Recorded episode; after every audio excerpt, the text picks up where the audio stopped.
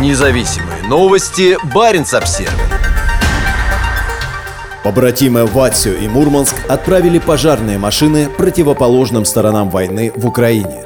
На бумаге эти города, расположенные по разные стороны норвежско-российской границы, до сих пор являются побратимами.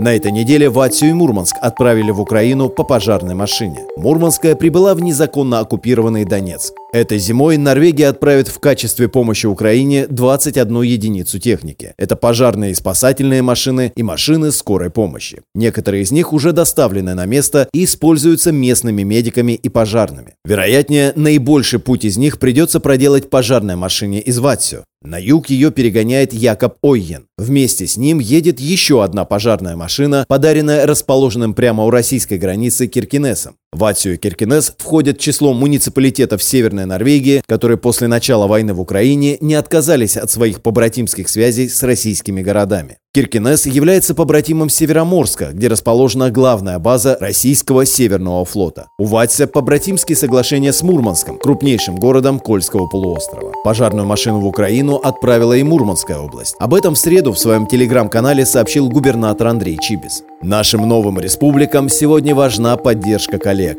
Мы это понимаем, написал он. В отличие от норвежских, пожарная машина, отправленная из Мурманска в оккупированную Россией Донецкую область, является бронированной. Независимые новости. Барин обсервис